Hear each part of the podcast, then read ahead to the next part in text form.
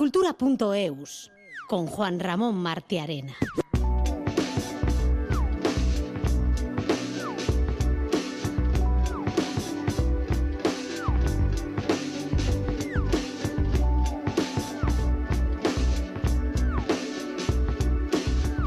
Se suele decir que hombre prevenido vale por dos. Pues quién sabe, quizá teniendo en cuenta este dicho, el Ayuntamiento de Bilbao ha presentado hoy el Plan Estratégico de Cultura 2023-2033, que según los rectores municipales nace con clara vocación de ser la hoja de ruta que ayude a consolidar la cultura como elemento fundamental en una doble dimensión. Por un lado, para apoyar un desarrollo equilibrado y cohesionado de Bilbao y de su ciudadanía en términos de acceso a la cultura y por otro, para impulsar el desarrollo de la villa y de las personas profesionales empresas y entidades que realizan su actividad en ella en términos económicos.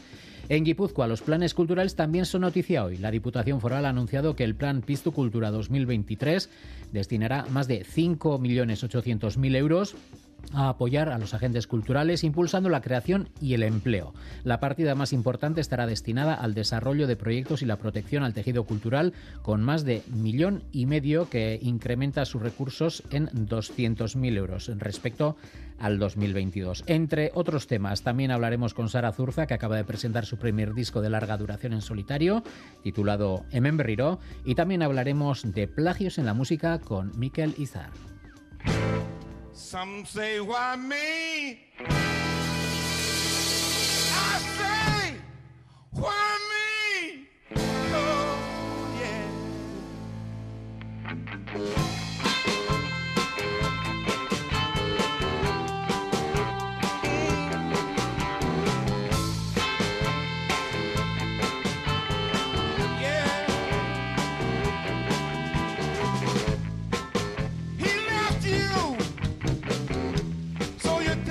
Arrancamos con una leyenda del soul muy poco conocida, Ural Thomas. Este soulman de 83 años tocará en el Café Anzoquía de Bilbao el próximo 11 de mayo. Su historia es muy curiosa porque estuvo prácticamente inactivo desde 1968 hasta 2013 año en que volvió a la carretera. Antes de ese largo parón trabajó con o abrió conciertos para James Brown, Stevie Wonder, Etta James, Otis Redding y similares artistas en los 50 y 60 del siglo pasado. Comenzamos Cultura.eus a ritmo de soul gracias a la labor técnica de José Ignacio Revuelta, la producción de Inera Ortiz y el trabajo de todo el equipo de redacción.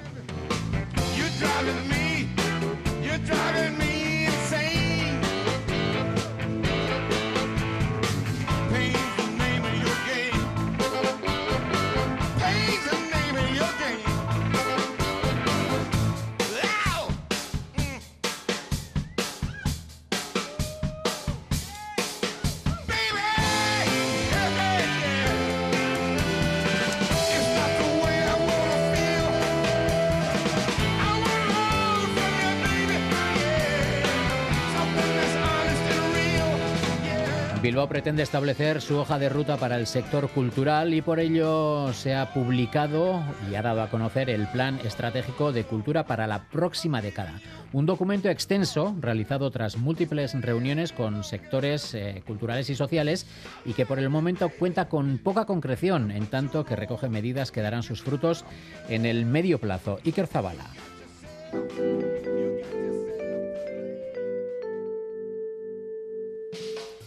El consistorio bilbaíno ha buscado recabar la mayor participación cultural y social posible para desarrollar este plan estratégico para la próxima década. Se han producido reuniones durante meses con agentes culturales de la ciudad, consejos de distrito y se han promovido encuestas ciudadanas. Así, las aportaciones han sido más de 5.000.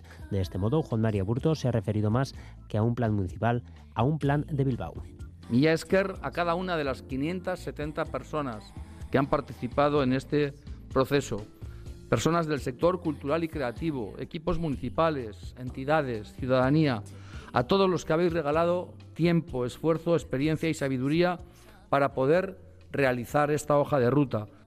Este plan 2022-2033 recoge ejes a medio plazo reunidas en seis líneas estratégicas que se materializan en 135 líneas de acción. El primer ámbito estratégico, por ejemplo, es propiciar que la cultura sea un elemento de cohesión en la villa y para ello una de las líneas de acción es esta que desgrana Gonzalo Olavarría, concejal de Cultura.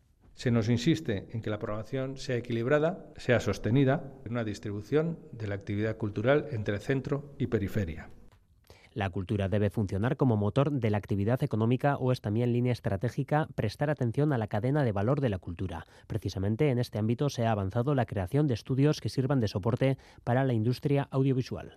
Tenemos una industria audiovisual cada vez más potente y más asentada en Bilbao. Vemos que cada día se realizan más rodajes en vía pública. Lo que nos piden es un espacio físico de realización de rodajes, espacios interiores, platós. Eso es lo que nos toca ahora poner en marcha, el dónde y el cómo. Hay varias propuestas sobre la mesa. No, no es Zorrozaurre, es próximo a Zorrozaurre, pero estaríamos hablando de la zona de Punta Zorroza reforzar la marca de Bilbao Ciudad Cultural o mejorar la coordinación entre los diferentes actores es también línea estratégica. Al respecto, se crearán nuevos órganos que promuevan esta colaboración. Nos piden o sugieren la creación de un Consejo Municipal de Cultura, potenciado por el Ayuntamiento de Bilbao, pero evidentemente con participación de sectores y subsectores del ámbito de la cultura, que reiteradamente aparece la preocupación, como no podía ser de otra manera, por la retención, fidelización de públicos Precisamente el ámbito de los públicos es el que requiere de una intervención más inmediata. La primera consecuencia de esta hoja de ruta será un plan referido a las audiencias culturales. La debilidad sería la de los públicos. Vamos a pensar determinadas actividades, no equipamientos, que tienen un público de cierta edad, ¿no? cierta franja de edad. Y nos preguntamos, ¿y por qué no capacidad de llegar a otros públicos? un plan de públicos nos va a poner en evidencia nuestras debilidades y nuestras fortalezas. Pero sí es verdad que es una debilidad no tenerlo porque es una herramienta de análisis necesaria. Preguntado por si este plan supondrá un aumento de los presupuestos culturales, Olavarría manifiesta que estas partidas aumentarán en tanto que hay infraestructuras en desarrollo como la ampliación del Museo de Bellas Artes o el nuevo proyecto de Euskal Museo.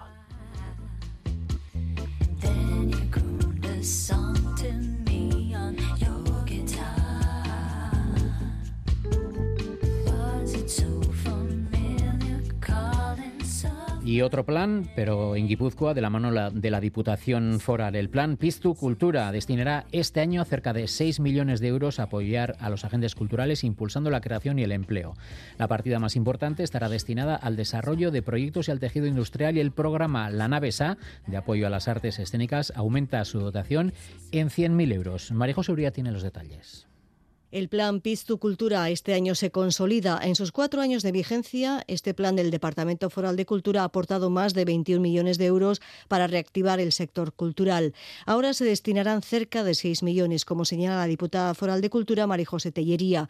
Es el medio para dinamizar el sector en colaboración con profesionales y otras entidades. En realidad, la aportación que se hace desde esta, desde esta institución, que son en torno a los 6 millones de euros, insistía antes en que son, tienen un efecto palanca, un efecto, bueno, es un recurso al alcance de los artistas y profesionales de la, de la cultura, de asociaciones y, empresas, que lo que persiguen es que, son ellos quienes toman sobre todo el peso y la responsabilidad de, llevar adelante su, trabajo. Y nosotros lo que hacemos con estos recursos es acompañar y facilitar.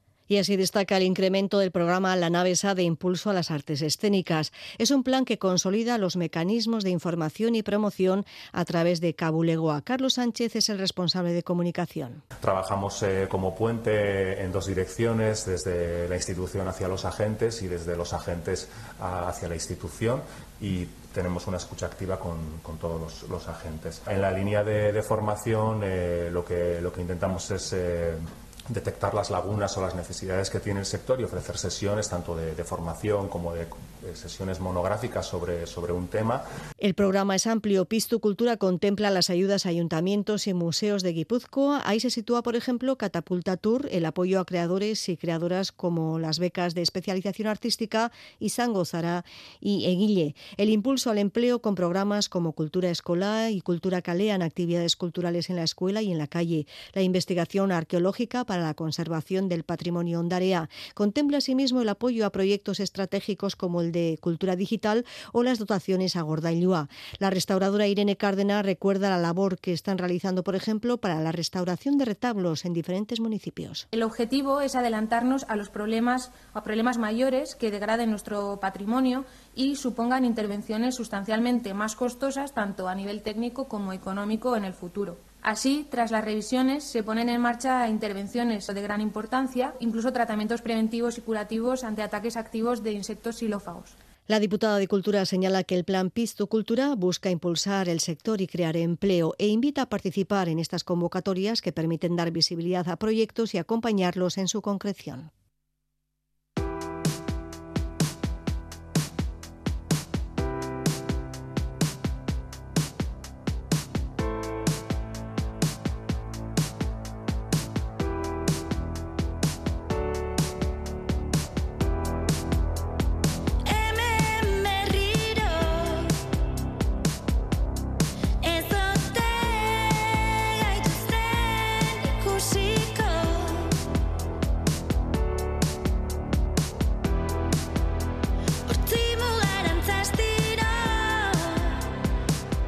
Conocimos hace ya ocho años. Por aquel entonces era una jovencísima cantante que daba sus primeros pasos artísticos arropada por Iker Laurova.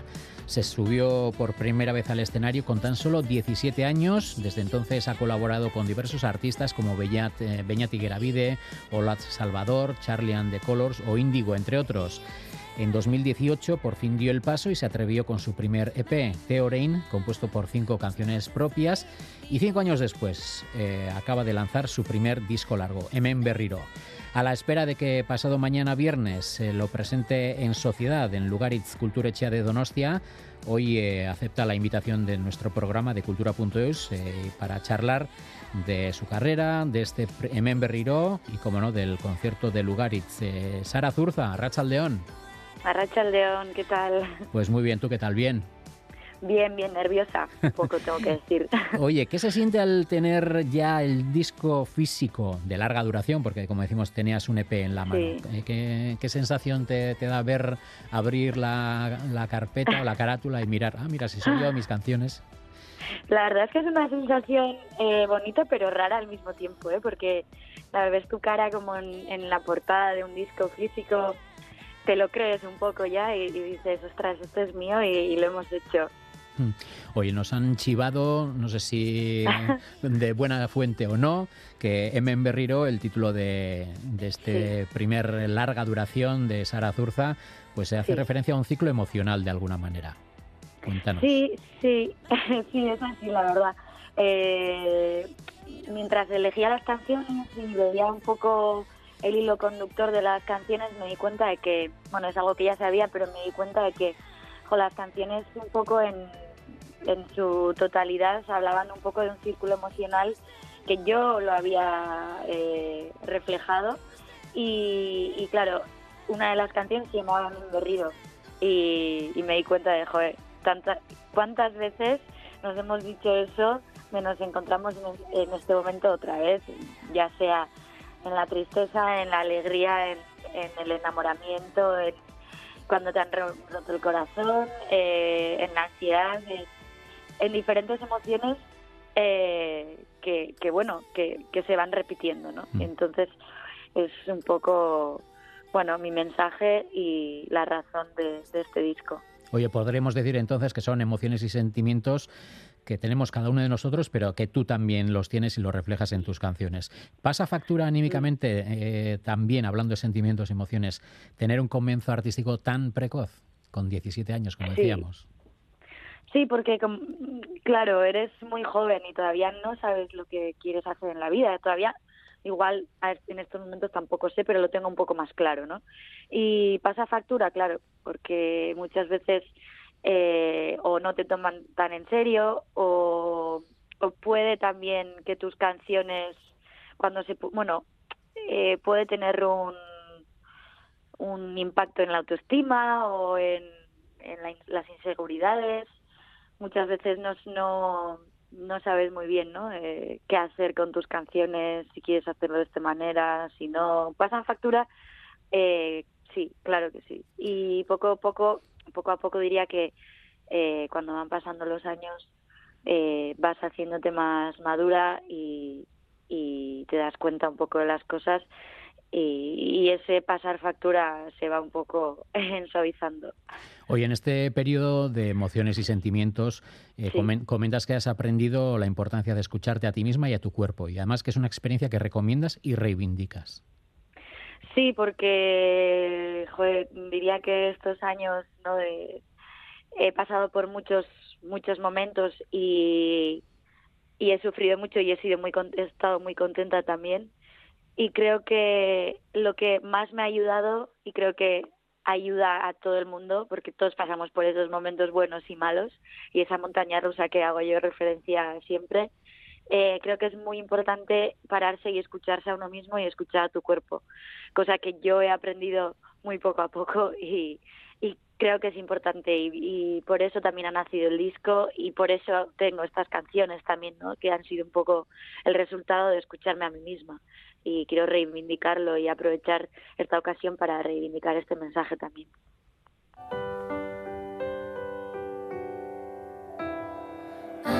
Zoildu,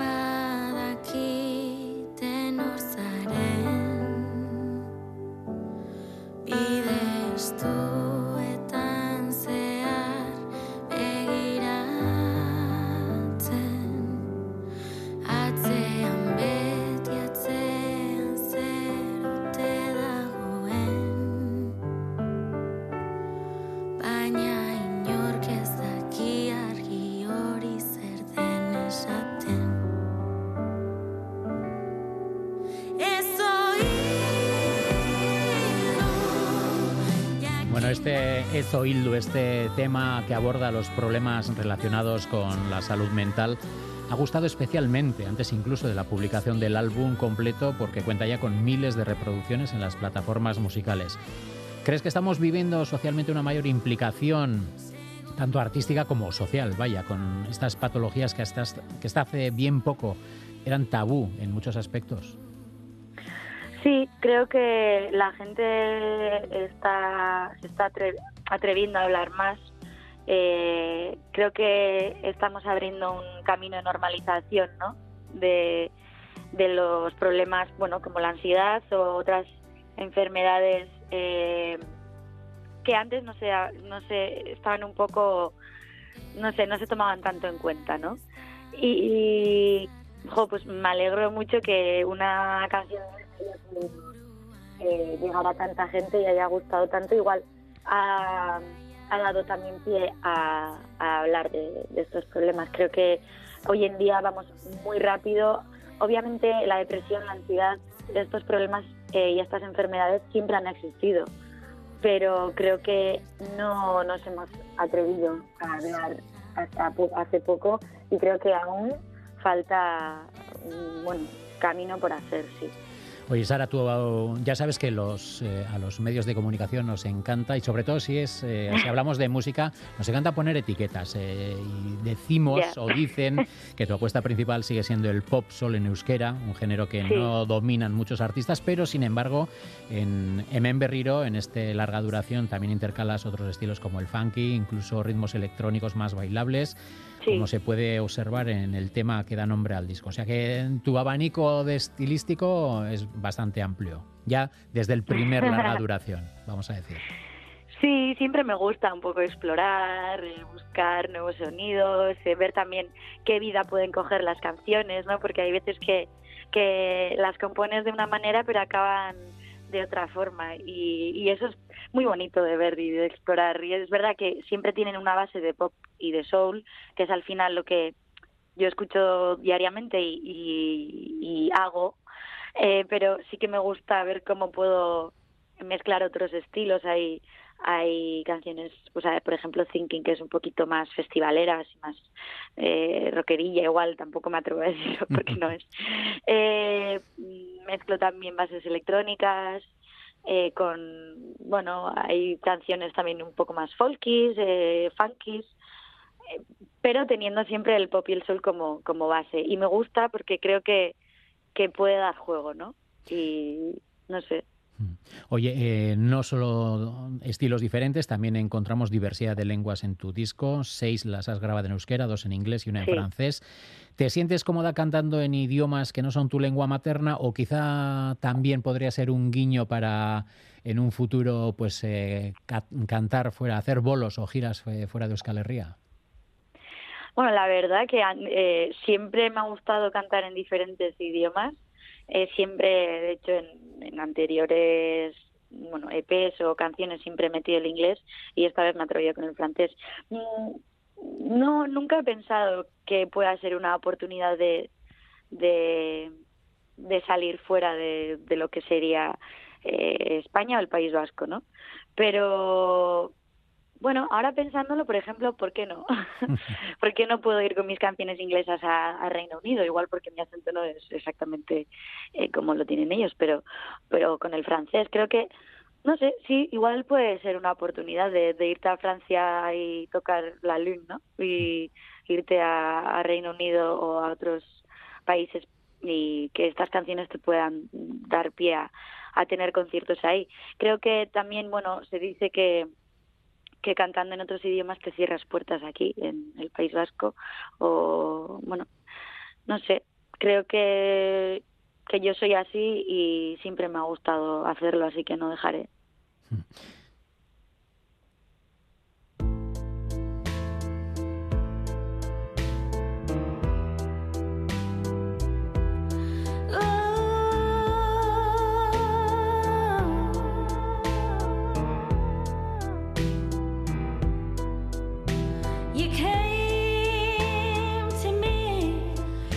Aquí tenemos este London Weather cantado en inglés.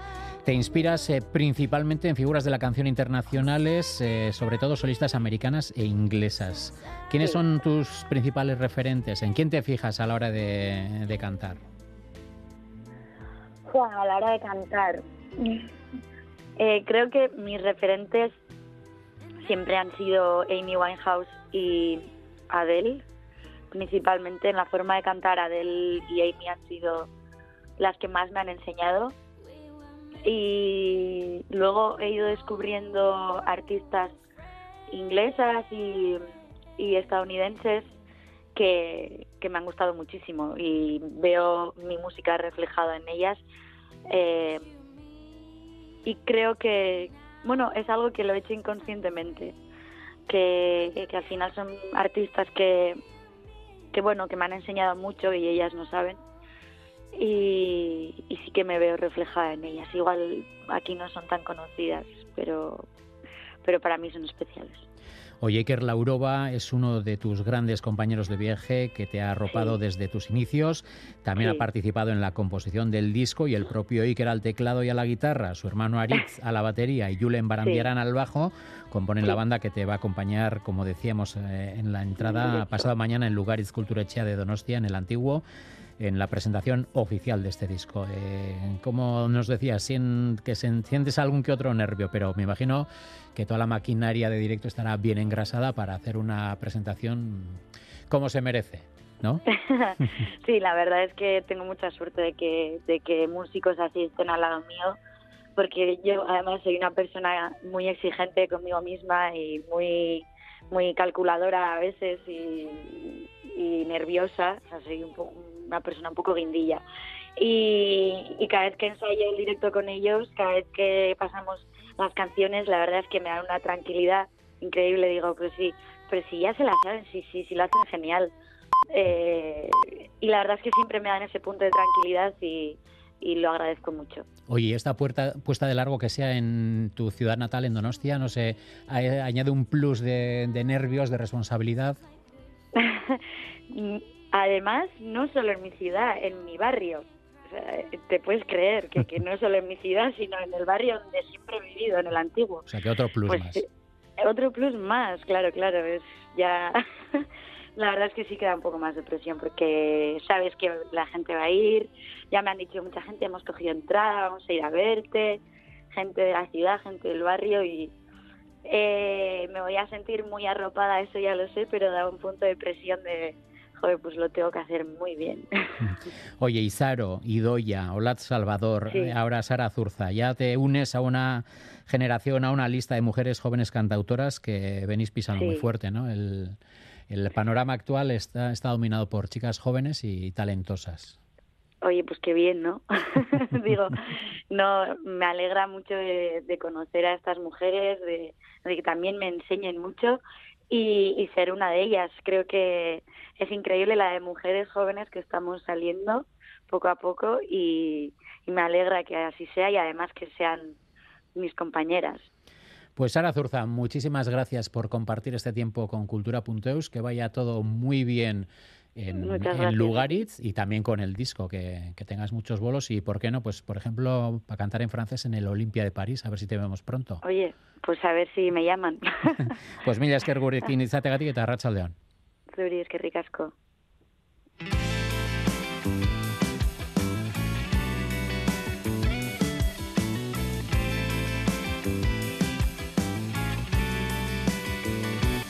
Uste uste da zertarako. Nireak edo zureak berdin dio. Ah, zeru beltzena islatuko dituzu geak betirako.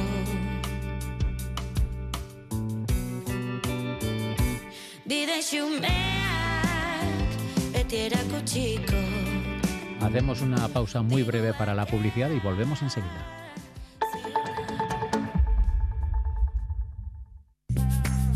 Acércate a EHU Basoca, la feria de orientación de la Universidad del País Vasco. 107 grados y mucho más.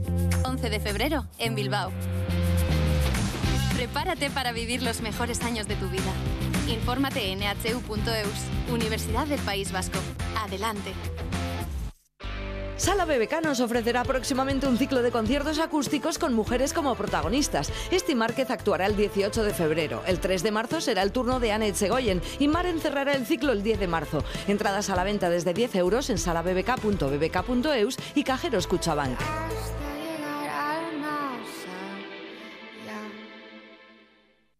Hola.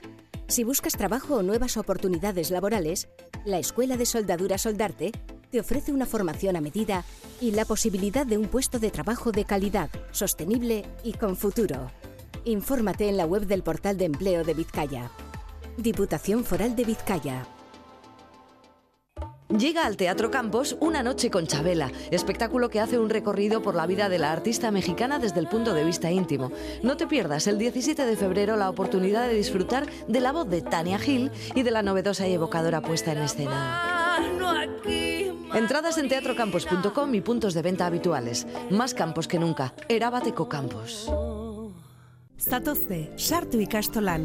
Ibilbide osoa daukagu prest. Aurra erdigunean jarrita pertsona gisa dimentsio osoan gara dadin. Euskaratik eta euskaraz. Euskal kurrikuluma ardatz hartuta. Ezagutzak eskuratzeaz gain, ekiten eta izaten ikasiko du. Irumila eta zazpieun langile, berrogeita mila familia, berrogeita amabos mila ikasle, lankidetzan Euskal Herri osoko eun amairu ikastolei bultzada emanez. Gu ikastola. Zu? Kultura.eus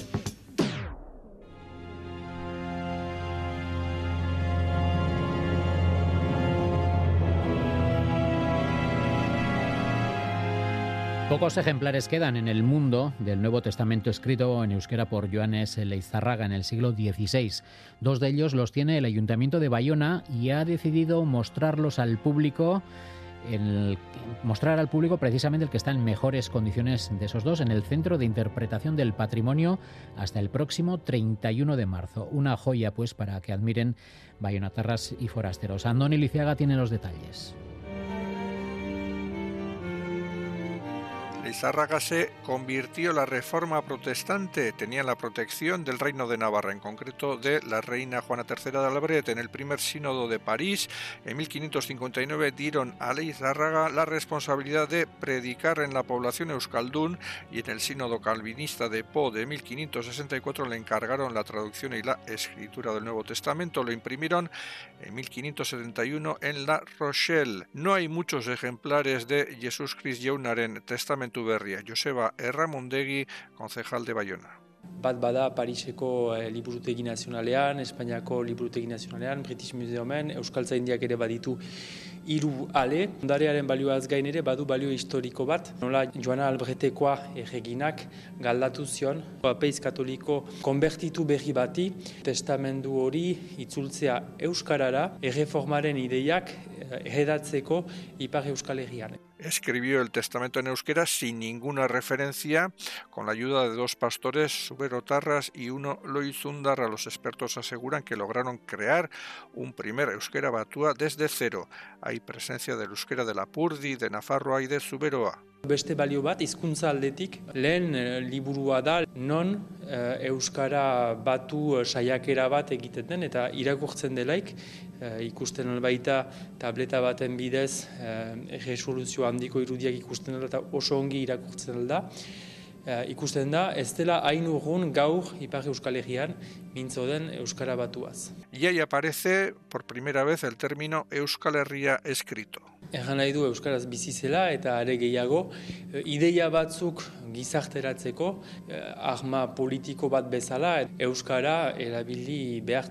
Se puede ver junto al Calendrera, el calendario festivo religioso que también escribió en euskera, en el Centro de Interpretación del Patrimonio de Bayona. Nacido en Bescoitza, Leizarraga murió en Bastida tras haber sufrido cárcel por su adhesión a la reforma.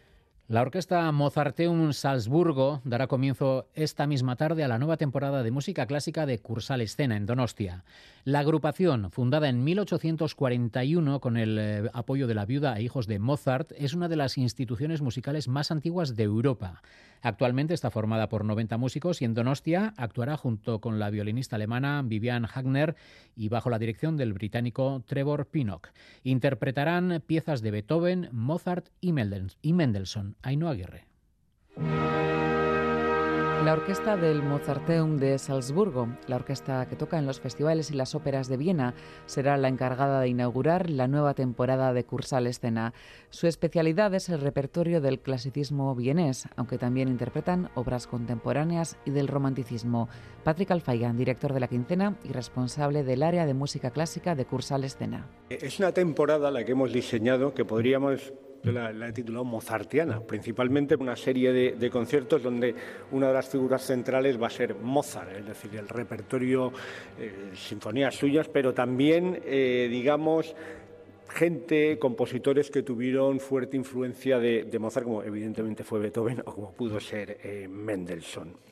El conjunto austriaco actuará en Donostia a las órdenes de Trevor Pinnock, clavecinista y director de orquesta de 76 años, que es uno de los más prestigiosos directores europeos y fue pionero en la recuperación e interpretación historicista de la música antigua. En el concierto del Cursal interpretarán la obertura de Coriolano, composición de Beethoven que lleva por título el nombre del político y militar romano Caio Marcio Coriolano, condenado a muerte por traición. A continuación, interpretarán el concierto para violín en re menor de Felix Mendelssohn.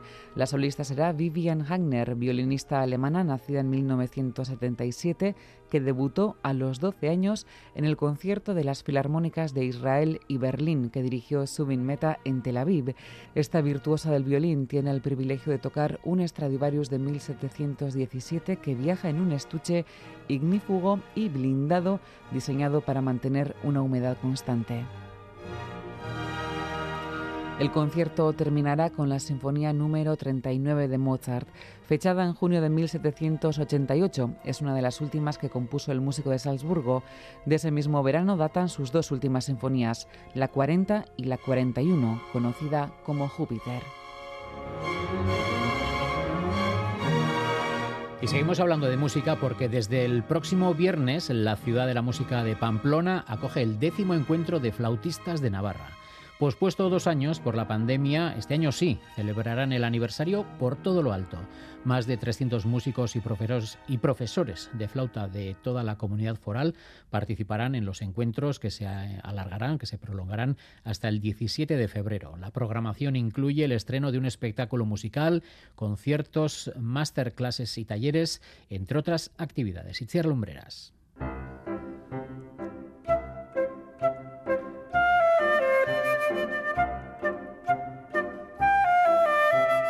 La flauta mágica de Luna del reconocido compositor esloveno Blas Puchiar inaugura los décimos encuentros de flautistas de Navarra. La orquesta de flautas del Conservatorio Pablo Sarasate de Iruña protagoniza el espectáculo, en el que han participado también casi un centenar de alumnos de formación profesional de los centros Donapea y Burlada. Alejandro Arbea es el director de la orquesta y profesor del conservatorio. Es un compositor o sea, muy conocido la verdad es que es una, eh, una música muy bonita, muy bien hecha, con unas melodías preciosas. Y en este cuento musical van a participar alumnos de flauta que van a hacer también, aparte de tocar, su labor de actor, que es algo, una novedad y todo un reto para el alumnado. Todo un reto y un plus que les permite acercarse a la realidad profesional de la música de otra forma. Mercedes Gorría es la directora del Conservatorio Pablo Sarasate para un flautista que nunca se ha desplazado en un escenario, nunca se ha visto como personaje, sino simplemente se ha visto como instrumento, como intérprete. Dotarle de un personaje creo que es una vivencia para ellos impresionante. Creo que es enriquecer ya el trabajo propio que hacen eh, los profesores a nivel técnico e interpretativo. Creo que es ese paso, ese plus que se da además. El espectáculo será el pistoletazo de salida de una completa programación en torno a la flauta travesera. 300 alumnos y profesores de los conservatorios y 24 escuelas de música de toda Navarra participarán en los conciertos, talleres y demás actividades organizadas. La profesora gaditana Cristina Montes y el flautista de la Orquesta Sinfónica de Navarra, Ricardo González, impartirán diversos talleres y masterclass para los alumnos. El Conservatorio Superior también acogerá otra clase magistral muy especial. Roberto Casado es catedrático del centro. En el superior hemos invitado al solista de flauta de la Orquesta del Concertebouw de Ámsterdam, eh, una de las orquestas más importantes del mundo, y vamos a tener el honor y el lujo de poder eh, contar con él durante dos días. Eso será el martes y miércoles, día 14 y 15, pero el día 13 este flautista, Kirsten McCall, ofrecerá un concierto en el Auditorio Fernando Remancha de la Ciudad de la Música, organizado por el Ateneo Navarro. Todas las actividades programadas son gratuitas, aunque las entradas para algunos de los conciertos se han agotado ya.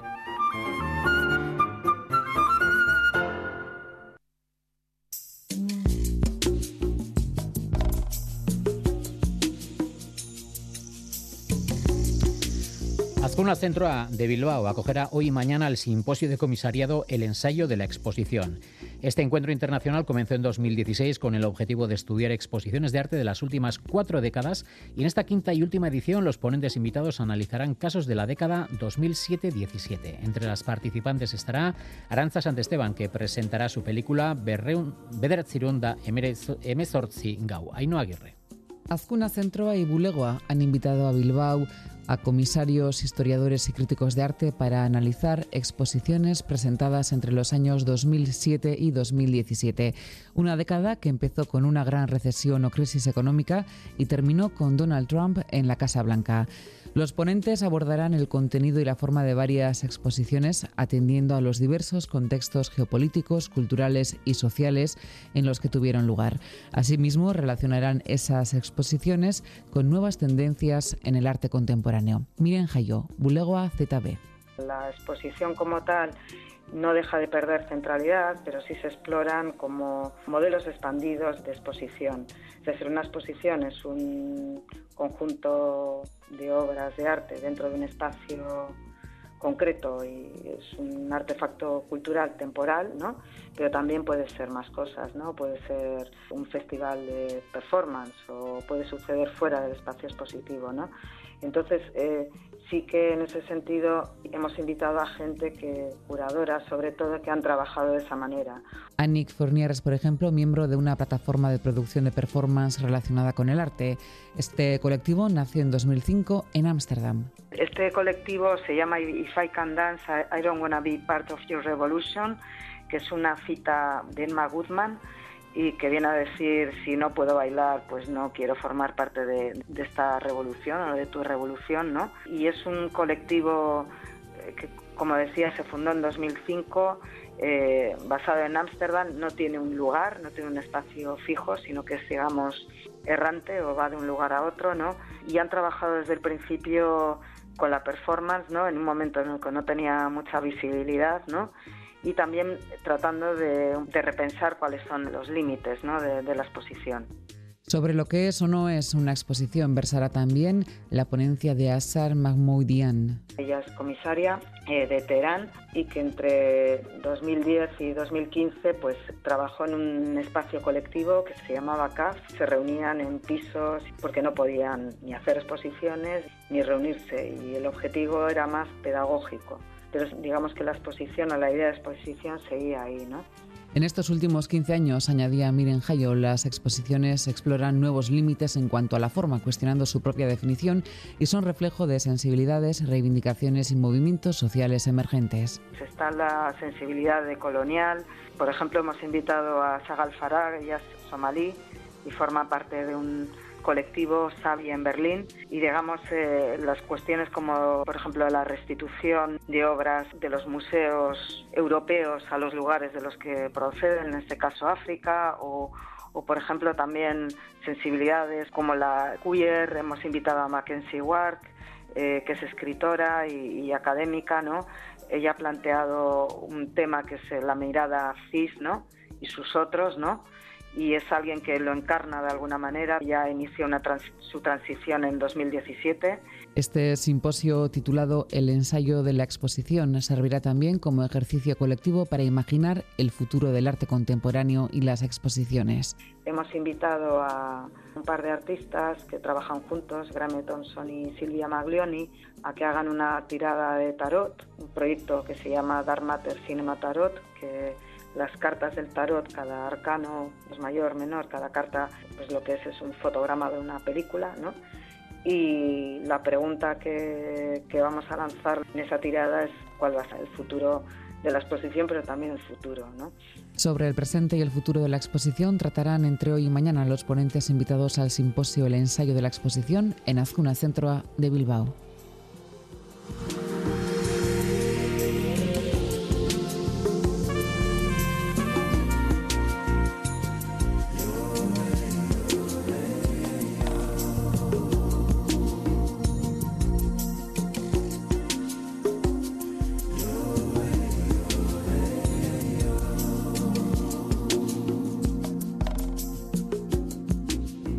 Aprovechamos este, estos eh, sones finales del tema de Jonathan Butler, de, de, este Smooth Africa, para dar la bienvenida a nuestro experto en música y, y del mundo de la música, eh, Miquel Izar. El mundo de la música. Ah, vengaos. ¿Qué tal? A Rachaldeón, ¿ondo? Bye, muy bien. Pues bueno, sí. hoy vamos a hablar, además que casualidad, está muy de, muy de moda estos últimos días. Vamos a hablar de plagios en el mundo de la música, pero sí. no plagios de lo típico, que es, que es, de lo que más se habla, vamos a decir, de, de temas plagiados, copiar de una canción, copiar, una ¿no? canción, Uh -huh. copiar, eh, yo qué sé, de usar samplers uh -huh. de canciones que no están permitidos.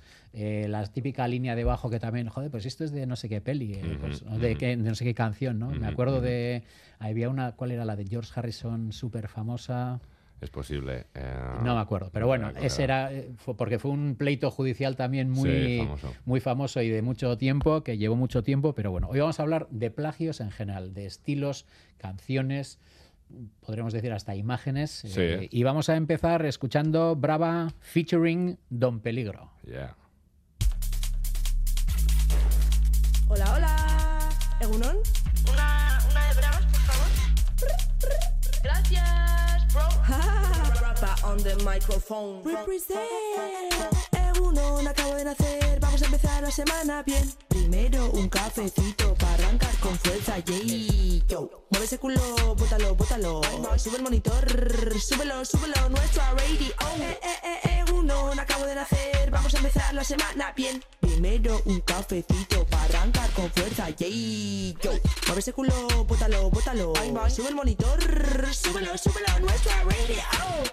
¿Qué vamos a hacer hoy? Hace sol. Primero a trabajar como un cabrón. Luego una duchita y una birra. Y para la playa a nadar a gabarrón. ¿Qué vamos a hacer hoy? Hace sol. Primero a trabajar como un cabrón. Luego una duchita y una birrita. Y para la playa a nadar a gabarrón. Me como el día. Y aunque llueva, también valdría. Todos los días. Bueno, no todos. Bueno, pues eh, Brava, no confundir con Barry Brava. Exacto. Eh, featuring Don Peligro. ¿Por qué hay plagio en este, en este tema? En este... Sí, eh, Brava tuvo. Hablamos de ella hace varios programas ahí porque sacó una canción y tal. Pero bueno, es una DJ muy famosa que ha pinchado en los sitios más, más con, con, mayor repercusión de la música electrónica y tal. Por ejemplo, en el club uh, Boiler Room, que es este que hacen vídeos además eh, que se pueden ver en YouTube y tal.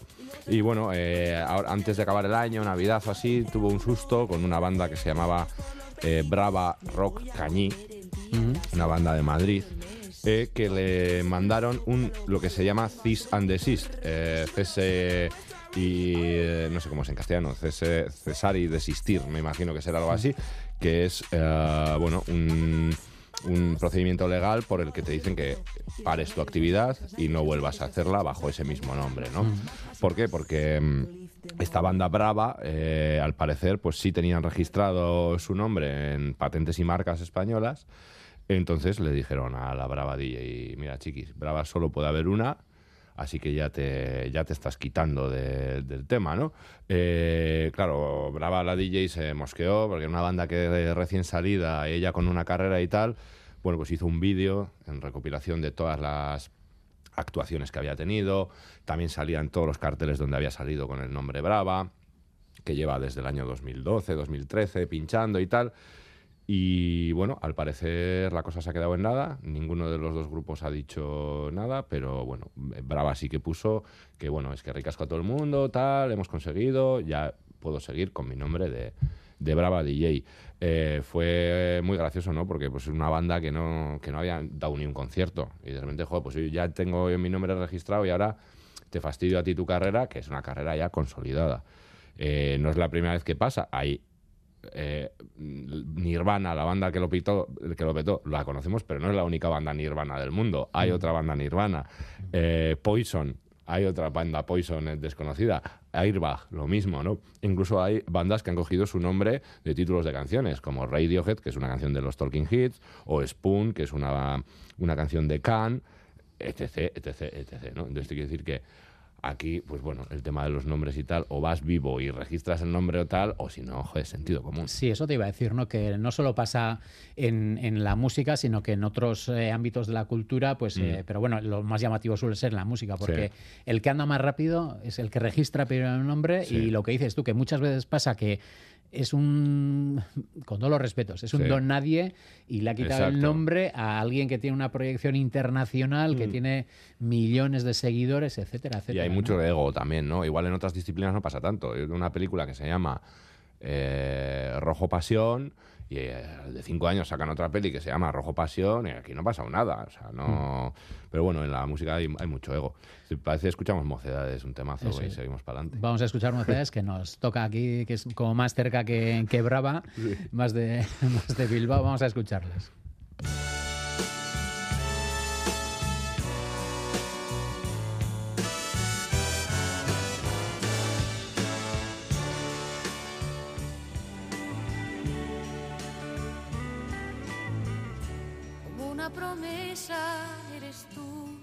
Eres tú.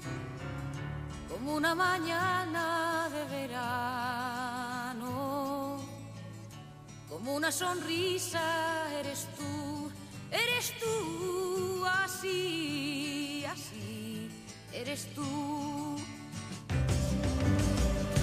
Toda mi esperanza eres tú, eres tú como lluvia fresca en mis manos, fuerte brisa eres tú, eres tú, así, así, eres tú.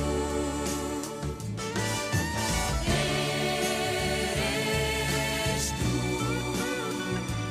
como el agua. Bueno, eh, este tema no hace falta presentarlo, el grupo Nuevo. tampoco, porque ¿quién en su más eh, delirante desvarío no ha cantado alguna vez. Eh, en algún karaoke, en alguna chozna, en- Mm, mm. o incluso tarareando por la calle esa típica canción que se te pega en la cabeza? Exacto, sí, Y en el caso de Mocedades eh, hablamos de un caso muy curioso, porque parece Muy ser que hay curioso. tres grupos rulando, Claro. no lo- con el nombre de Mocedades, pero sí con el En repertorio. realidad, eres tú, es que hay que preguntarse quién eres tú, tío. O sea, ¿quiénes son Mocedades, no? Mocedades empezó en el 73, es- este, es- este temazo es del 73, ahora cumple 50 años. Y bueno, Mocedades ha, ha habido, ha habido much- muchos integrantes de- dentro de Mocedades, digamos, ¿no? Desde que se, desde que se creó. Y los que fueron a Eurovisión a cantar Eres tú tienen cada uno un sexto de la canción, ¿vale? Eh, y ahora hay tres bandas, ¿no? Una es la de la de Javier, la de la de Izaskun Uranga, eh, eh, etcétera, y otra es la de Javier Garay y los Garay, digamos, que aportaron mucho a la banda eh, también en una de las fases, ¿no? Y, y la tercera es el consorcio. Mm. Las tres, eh, estas dos primeras giran con el nombre de Mocedades y la tercera con el consorcio, pero las tres eh, tocan las mismas canciones de Mocedades. Y, y al- un poco agarrándonos al tema anterior, ¿cómo puede ser que haya dos grupos con el mismo nombre girando con el mismo repertorio? Porque no, no se ha registrado. Claro, eh, el, el registro lo tienen entre los seis integrantes que estuvieron en Eurovisión y luego eh, Iza Suranga y compañía, ese Mocedades, tiene registrada la marca Mo- eh, Mocedades en América, Estados Unidos y América Latina. Vaya. Entonces la explotación de los conciertos de allí solo la pueden hacer ellos. Aquí ha habido mm, una- un acuerdo no escrito de no agresión, entiendo yo. Mm. Eh, oye, mientras estemos girando las tres, aquí que no pase nada, ¿no? Sí. Pero ¿qué pasa? Que llegamos al 2023, cumplen 50 años de la canción Eres tú. Entonces ahora las tres, vamos a llamar empresas, quieren hacer su cosita. Sí. Eh, el consorcio quieren sacar una revisitación de esta canción con Plácido Domingo. eh, los de Iza Suranga quieren hacer su gira por Estados Unidos. tal. Entonces ahora parece que está habiendo pequeñas amenazas de eh, que te denuncio, eh, que no. Sí. Todavía no ha llegado a, a buen puerto el tema de la denuncia. Pero bueno, sí que es súper curioso que haya tres bandas girando con el mismo repertorio, con el mismo esto, Mm. y que haya público y que el público no se sienta timado. Hace poco, digamos, leía, ¿no? hace poco leía en un periódico una entrevista con Iñaki Uranga que decía, bueno, no se quería meter en líos él, ¿no? Decía, Ajá. el público ya sabe, vamos a ver quién es el, el verdadero, Eh, sí. eh, ¿cómo se dice? El, eh, ¿Cómo se dicen las herencias? El heredero. el heredero, ya. Y la gente en los comentarios a esa noticia decía... Mocedades es donde esté Amaya Uranga. Punto Claro. pelota. Se nos echa el tiempo encima. Vamos a escuchar la última canción. Venga, Rick Astley. Bueno, es Rick Astley, pero venga, lo escuchamos a Young Grey. En torno a Rick Astley. Sí, sí.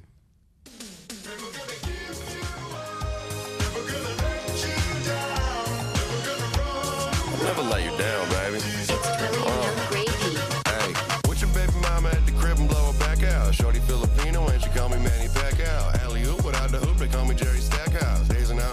Bueno, vamos a hablar no de, bueno, sí de Rick Astley, pero no es el que canta este tema, pero el Rick Astley de verdad, el que conocemos de hace unas cuantas décadas, pues ha Ujú. denunciado a, a este sujeto, pues porque imita su, su forma de cantar. Sí. Cuéntanos.